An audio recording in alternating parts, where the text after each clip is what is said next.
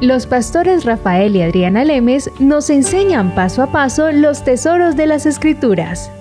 Descubriremos cuánto nos ama Dios y qué ha ganado para nuestro beneficio. Este programa es patrocinado por nuestros amigos, miembros y socios de Iglesia Palabra Pura y Blaze Ministries International. Bueno, Rafael, continuamos nuevamente con nuestro tema. Estábamos hablando cómo funcionaba el reino de Dios y que dentro del reino de Dios, obviamente como cada reino tiene sus leyes, hay una ley que es conocida como la ley de la fe. De hecho, está escrito en Romanos 3. El apóstol Pablo nos deja escrito, dice, ¿dónde pues está la jactancia? ¿Queda excluida por cuál ley? ¿Por la ley de las obras? No, sino por la ley de la fe. Pablo está diciendo que hay una ley que se llama la ley de la fe y toda ley tiene ciertos requerimientos para poder obtener los resultados que la ley promete. Así es. La ley de la fe ¿Qué hace la fe? La fe accede a lo que la gracia en la cruz ya hizo con Cristo. Pero si la ley de la fe no cumple con los requerimientos para poder recibir, obviamente los resultados no van a ser manifestados no porque la gracia no los haya dado, sino porque la fe no supo cómo recibirlos. Exactamente, Adriana, déjame poner un paréntesis ahí porque mucha gente piensa a veces que la fe es lo que mueve a Dios. ¿verdad? Que nosotros vamos a utilizar nuestra fe simplemente o, vamos a utilizar nuestra fe para doblarle el brazo a, Dios o obtener las cosas de Dios. Pero date cuenta, y tú lo dijiste correctamente anteriormente, que la fe lo que hace es recibir lo que ya por gracia ha sido dado. Entonces nuestra fe o nuestro caminar en fe no es el tratar de, el tratar de utilizar nuestra fe para obtener las cosas de Dios o, o quitar las cosas a Él, si lo podemos decir así. No, nuestra fe simplemente lo que hace es obtener aquello que ya ha sido dado. Y de esa manera lo dijiste correcto. Pero la gente suele pensar que muchas veces si tienes poquita fe, entonces no puedes obtener grandes cosas, ¿verdad? Entonces tienes que tener más fe. Y utilizan la fe como si fuese un músculo, el cual uno utiliza para quitarle las cosas a Dios. Sí, como si Dios estuviera por allá escondiendo las cosas, pero si uno tiene mucha fe, se las va a jalar. Sí, entonces. Y él dice, uy, me la quitaron. Sí, entonces se la puedo quitar, o, o, de la única manera como puedes hacer, lo puedes hacer es si tienes, tienes mucha, mucha fe, y entonces Dios dice, ah, bueno, pues ya me toca dártelo porque he visto toda tu fe. No, la fe simplemente es, es simplemente el obtener el, ir a obtener de Dios lo que Dios ya, ya ha hecho, ya ha entregado, ya nos ha dado todas las cosas para que, que, sobre, que necesitamos en esta vida. Como dice Pedro, todas las cosas que pertenecen a la vida y la piedad, nos, Han nos han sido dadas a través del conocimiento de su Hijo Jesucristo. Eso creo que está en segunda de Pedro. En segunda de Pedro, correcto. Sí, sigue hablando un segundo y se lo busco ¿Por qué? Porque es que también otra escritura dice, y si Dios nos entregó a su Hijo Jesucristo, ¿cómo nos va a entregar todas las cosas? Exactamente. Así que no es de Dios el que quiera detenernos, darnos las cosas, sino que vivimos en un planeta, ¿cierto? Porque nosotros tenemos un cuerpo, entonces aquí tenemos la autoridad, pero hay algo que siempre está bloqueándonos a que nosotros recibamos lo que Dios ya hizo y es un mundo espiritual, el mundo espiritual del gobierno de las tinieblas. De hecho, Pablo decía, no tenemos lucha contra carne ni sangre. Pablo, ojo que acá no decía no tenemos lucha contra Dios ¿cierto? Porque Ay, es que Dios no me lo quiere dar, pero voy a ver si tengo más fe y de pronto me lo da. No, la lucha no es contra Dios y la lucha no es contra otro humano. La lucha, decía Pablo, es contra gobernadores de las tinieblas, huestes espirituales de maldad en las regiones celestes. Mejor dicho, Pablo está diciendo, hay un mundo espiritual maligno que está deteniendo que usted no pueda recibir lo que la gracia ya dio. Entonces, lo que hace la fe es sobrepasa ese mundo maligno y obtiene el reino de los cielos es de los valientes y los valientes lo arrebatan.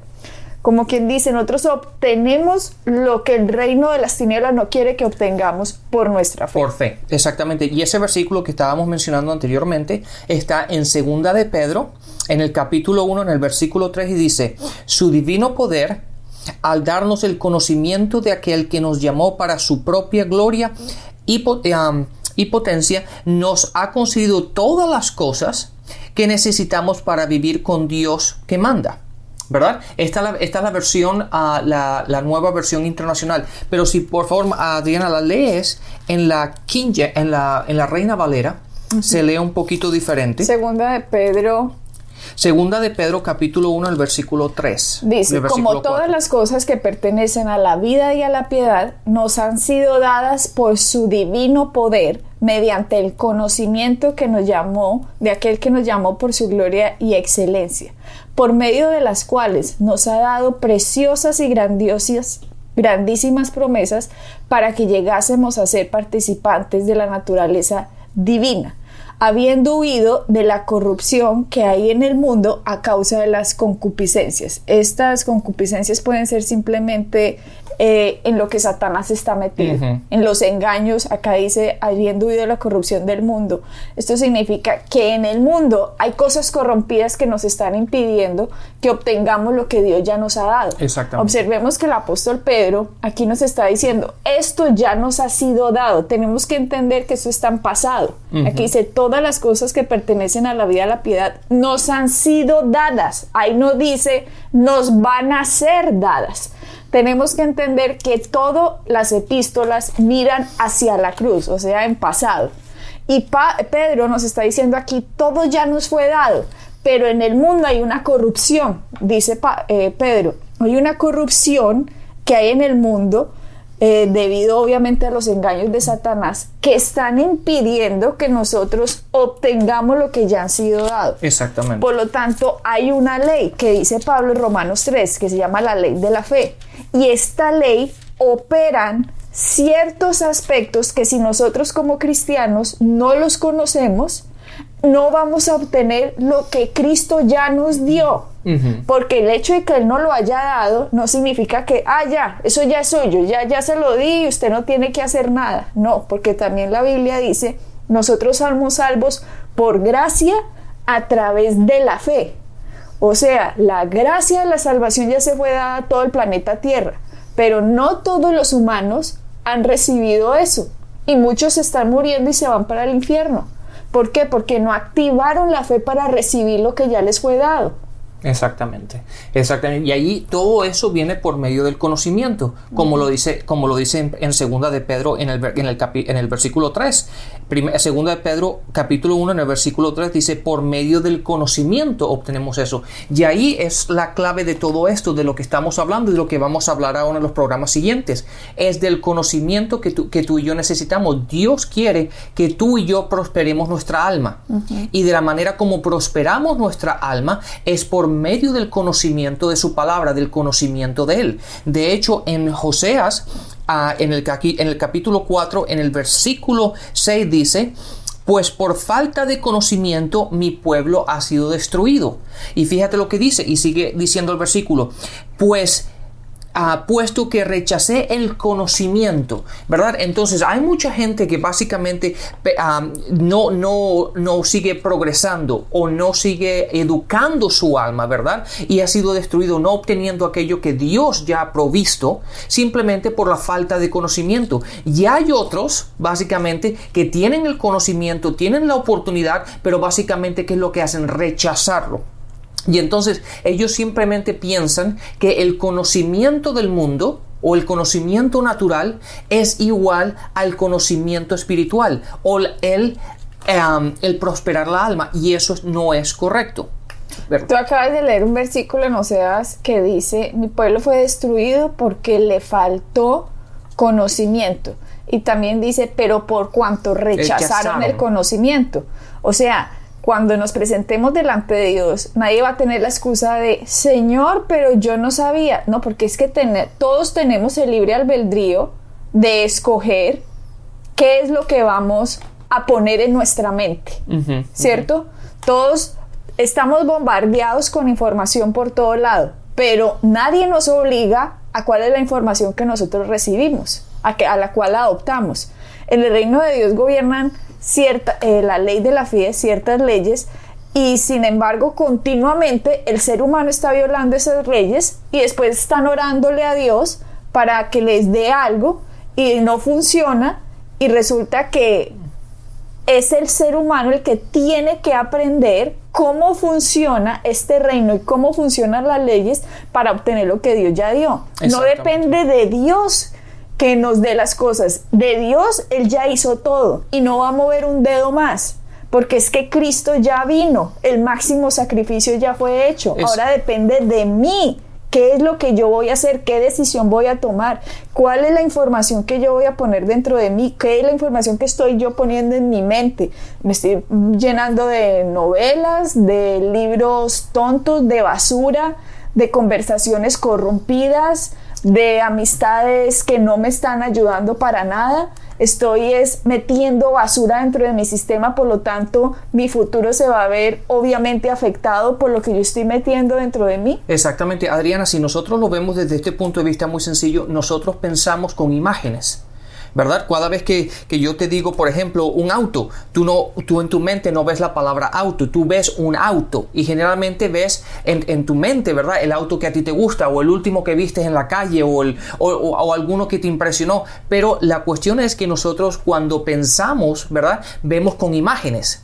Y muchas veces nosotros, como tú acabas de decir, nos llenamos nuestro día a día, nuestra alma, ¿verdad? Nos llenamos con las imágenes que el mundo nos está tirando todo el tiempo por medio de la televisión, por medio de los medios, los amigos que tenemos. Y todo eso nos estamos alimentando, pero nos estamos alimentando en lo que no es espiritual, ¿verdad? Porque la palabra es espiritual y nosotros, Dios quiere que tú y yo crezcamos espiritualmente. Y como hemos dicho anteriormente, nuestra alma ¿verdad? Tiene que ser, va a ser salvada por medio del conocimiento, ¿verdad? Nuestro espíritu ya es salvo, ¿correcto? Cuando tú recibes a Cristo, tu espíritu es salvo. Ahora tu alma tiene que ser entrenada, tiene que, tiene que recibir ese conocimiento y es por medio del conocimiento que empiezas a entender las cosas de Dios. ¿Por qué? Porque como tú y yo entendemos las cosas, las entendemos por medio de nuestra alma. Nuestro espíritu sabe todo. Pero ahora la conexión, la conexión entre el espíritu y el alma es vital. Y ahí es cuando tú y yo tenemos que empezar a entrenar nuestro alma, tenemos que empezar a llenarnos de la palabra de Dios para poder empezar a cambiar la imagen que el mundo nos ha, nos ha creado por medio de la imagen que Dios quiere que nosotros seamos en Él. Te refieres al alma, se refiere obviamente a los pensamientos, a la imaginación, a todo lo que continuamente estamos meditando. Exactamente. Y definitivamente esto es porque Dios para actuar en la vida nuestra no lo puede hacer independientemente de nosotros. Y cuando yo estoy diciendo que somos nosotros el que estamos, los que estamos metiendo toda la información, no es nadie más. O sea, la gente quiere meternos la información, pero nosotros escogemos qué es lo con lo que nos vamos a quedar.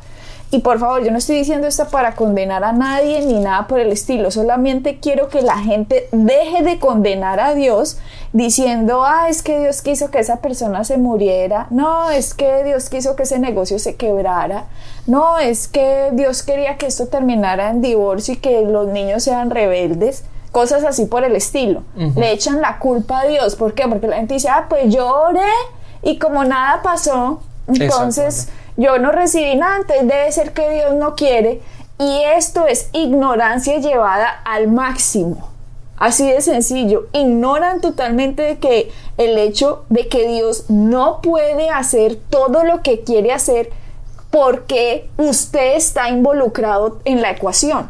Y si usted no coopera con las leyes que funcionan dentro del reino de Dios y está violando continuamente esas leyes, en lo que está lo que usted está haciendo es dándole poder al diablo para que él pueda robar, matar y, destruir. Por eso seas que dice, mi pueblo fue destruido porque le faltó conocimiento. Cuando usted ignora cómo funcionan las leyes de Dios, Satanás lo está destruyendo. Recuerda que Juan 10:10 10 dice, Satanás viene a robar, matar y destruir. Y o sea, dice que uno es destruido por falta de conocimiento. O sea que la única forma en que Satanás está volviendo de cuadritos la vida de la gente, digámoslo así, es porque falta conocimiento en la forma en cómo operan las leyes del reino de Dios. Exactamente, Adriana, tenemos que llegar eh, y tenemos que cuando cada vez que nos acercamos a una decisión o cada vez que vamos a analizar el por qué, tenemos que llegar a la conclusión o empezar la ecuación sabiendo de que Dios no fue el que se equivocó, de que Dios no fue el que falló, Ahora, si siempre empezamos diciendo, yo no sé por qué Dios, ahí ya. Ahí ya estamos equivocados. ¿Por qué? Porque Dios no es el que falla, Dios es no es el que se equivoca. Tenemos que llegar, empezar la ecuación, como estamos hablando, desde el punto de que si algo no funcionó, es mi culpa. Fue nuestra culpa. por ignorancia, porque no sé, por me faltó conocimiento, algo no hice bien, pero no decir Dios, ¿por qué Dios? No. Ahí vuelvo y digo, es ignorancia al máximo cuando le echamos la culpa a Dios. Yo creo que el principio de la sabiduría es saber que Él es el que es sabio y nosotros los que estamos aprendiendo. Por lo tanto, no le echemos la culpa a Dios de algo que... Que nosotros hemos fallado. Que hemos fallado. Exactamente. Y, tengamos esto en cuenta y lo hemos repetido muchas veces en los programas anteriores. Nosotros somos tres partes, ¿verdad? En 1 Tesalonicenses 5.24 a 5.23 dice, um, dice que mi Dios mismo, el Dios de paz, te santifique por completo y conserve todo tu ser, espíritu, alma y cuerpo. Entonces nosotros somos tres partes, ¿verdad? Y la parte que nos estamos concentrando aquí en, estos, en estos mensajes es la parte del alma. Y esa es la que Dios quiere que nosotros prosperemos. La palabra es verdad.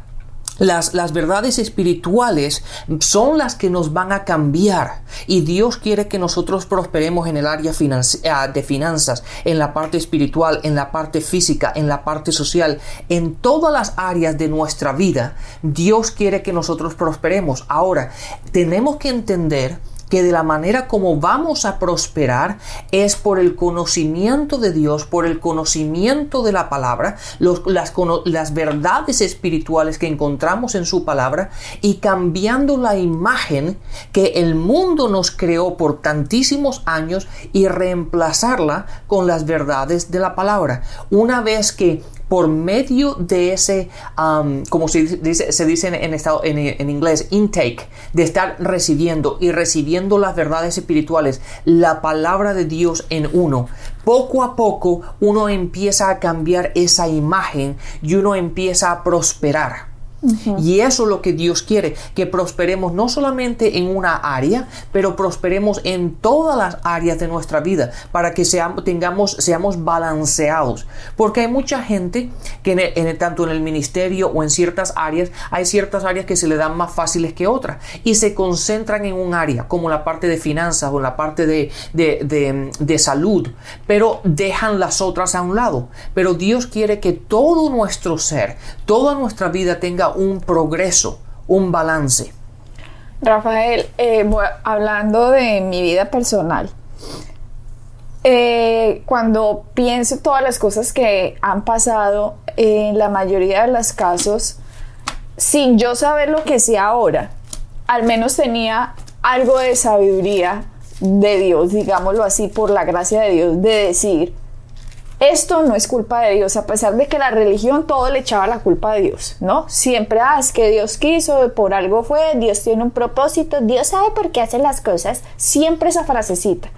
Yo como era tan, desde pequeña me había gustado tanto leer la Biblia, entonces cuando algo ocurría en mi vida, de hecho recuerdo perfectamente cuando estaba con un familiar hablando, ese familiar me, me decía a mí, eh, Dios, ¿por qué no hará nada? Me decía así. Y yo le decía, no, entiende, me estoy hablando de cuando yo no sabía lo que sé ahora.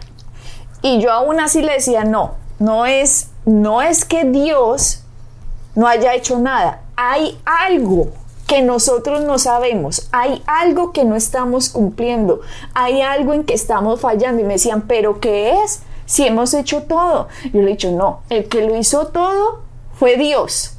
Somos nosotros los que tenemos que descubrir cuáles son las leyes que funcionan.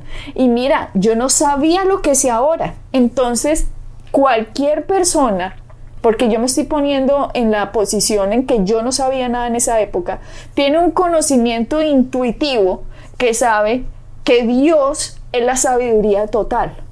Por lo tanto, yo no puedo comparar que con esta mente limitada que yo tengo, ¿cierto? Cuando algo no funciona, yo atreverme a decir que fue Dios el que falló.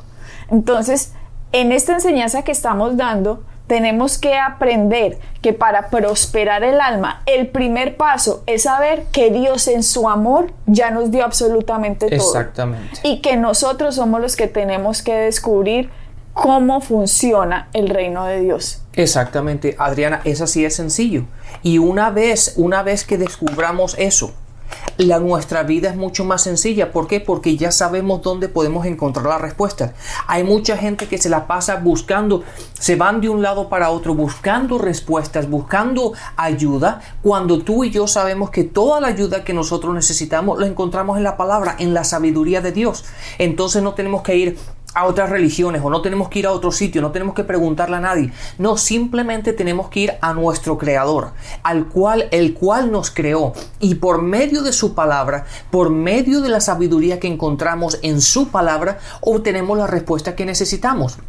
De hecho, fíjense lo que dice, y Adriana, quiero que me ayudes en el español con esta, con esta palabra, pero en, en, segunda, en primera de Timoteo, en el capítulo 4, en el versículo 8 dice, pues aunque el ejercicio físico trae algún provecho, la piedad es útil para todo en Primera de Timoteo capítulo, capítulo 4 en el versículo 8, ¿verdad? Entonces el ejercicio, al hacer ejercicio físicamente es bueno, ¿verdad? Te, te mantiene saludable y, y es bueno, pero es mucho mejor el, ejercicio espiritual, el mantenernos, el ir detrás de las cosas espirituales. ¿Por qué? Porque es ahí donde encontramos la sabiduría, es ahí donde encontramos las respuestas a todos los problemas que nos enfrentamos en nuestra vida diaria.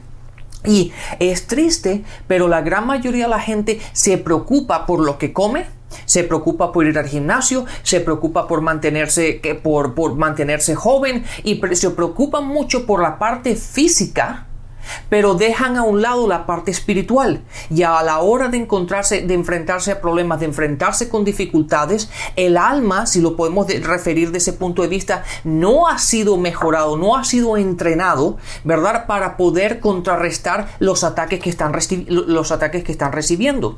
Y es por ello que Dios quiere que tú y yo prosperemos, que tú y yo entrenemos nuestro alma, le pongamos la palabra de Dios dentro de, dentro de nosotros, para que cuando lleguen estos ataques, cuando nos enfrentemos a la vida, sepamos cómo actuar y qué es lo que debemos hacer. Me gusta que hayas dicho que cuando nosotros ya entrenemos nuestra alma, por favor, vuelvo y le repito, el alma es entrenar la forma en que imaginamos, la forma en que pensamos, la forma en que meditamos. Eso es el alma. Entonces tú dijiste, cuando llegan estos ataques, sepamos cómo responder es interesante, Rafael, y vuelvo y, ataco lo que la gente está, la mayoría piensa, porque la gente piensa que cuando el ataque viene es Dios el que tiene que responder el ataque. Y resulta que Santiago dice, resistid al diablo y él huirá de ti. Ahí no dice, Dios va a resistir al diablo por ti y él va a huir de ti Pareciera que la gente no sabe leer esto. Está en español y dice, someteos a Dios, resistid al diablo y él huirá de ti. ¿Qué está diciendo cuando dice someteos a Dios? Someta sus pensamientos, someta su imaginación, someta lo que usted medita, sométalo a lo que Cristo hizo en la cruz cuando venga un ataque. Por lo tanto, cuando usted tiene sometido su pensamiento a la victoria que Cristo ganó, así usted va a hablar frente a cada circunstancia a la que usted se enfrente. Y cuando usted hable de esta forma, está resistiendo a Satanás porque usted está utilizando su poder que hay en su boca con la palabra de Dios.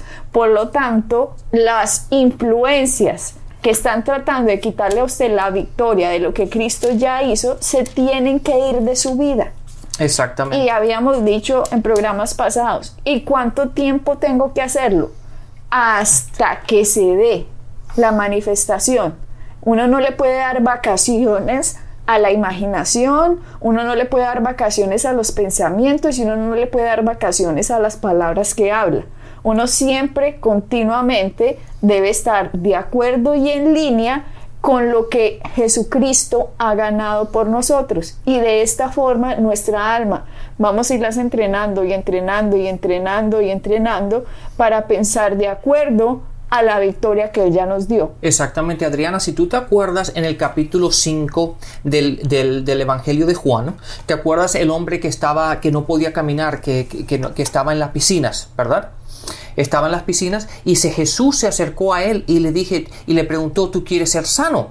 ¿verdad? ¿Y qué fue lo que respondió el hombre? el, hombre respondió desde el punto de vista de su problema. Dijo, no, nadie me lleva a la piscina. Nadie le lleva. Empezó a buscar excusas y empezó a responderle a Jesús basado en su problema. Y ahí está la diferencia. Ahí está la diferencia entre una persona en la cual ha sido entrenada, tiene la palabra de Dios en ella. Porque Jesús le hizo una pregunta bastante sencilla. ¿Verdad? Él estaba, él estaba con necesidad de, sanidad y Jesús le hizo una, una, pregunta muy sencilla, pero se fue otra, esta persona, este hombre, se fue otra vez al problema. Y es así como la gente generalmente reacciona, que no tiene la palabra de Dios, que no ha sido entrenada, que no ha prosperado su alma cuando se presentan a dificultades, cuando se presentan a problemas, se ponen a hablar de problemas, se ponen a discutir de problemas, empiezan a ver todo lo negativo, todo el por qué no funciona, el por qué Dios no hizo esto, el qué dejé de hacer, cuando ya la respuesta la tenemos en sus palabras. Lo único que tú y yo tenemos que hacer es entender que tenemos que de la misma manera como cuidamos nuestra, nuestra forma física, como cuidamos nuestro cuerpo, también tenemos que entrenar y cuidar nuestra alma para contrarrestar aquellos ataques que vienen de fuera. Esta frase, Rafael, Rafael de entrenar el, el, alma, si vamos a Hebreos 5, 14, dice, el alimento sólido es para los que han alcanzado madurez, para los que por el uso tienen los sentidos ejercitados en el discernimiento del bien y del mal. Pero dice ejercitados. O sea que nosotros tenemos que ejercitar los sentidos porque los sentidos son engañosos. Nos pueden engañar de la verdadera victoria de Cristo. Vamos a ampliar más sobre este tema en nuestro próximo, nuestros próximos programas, porque esta es la base fundamental del éxito de la fe, en que cambiemos y entrenemos la forma de pensar para que obtengamos los resultados de lo que Cristo ganó en la cruz. Exactamente, y de esa manera poder vivir una vida plena, balanceada y llena de prosperidad y de gozo. Amén. Bendiciones. Hasta la próxima. Pueden bajar nuestras enseñanzas en www.iglesiapalabracura.com y visitarnos en nuestra sede en la calle 21326.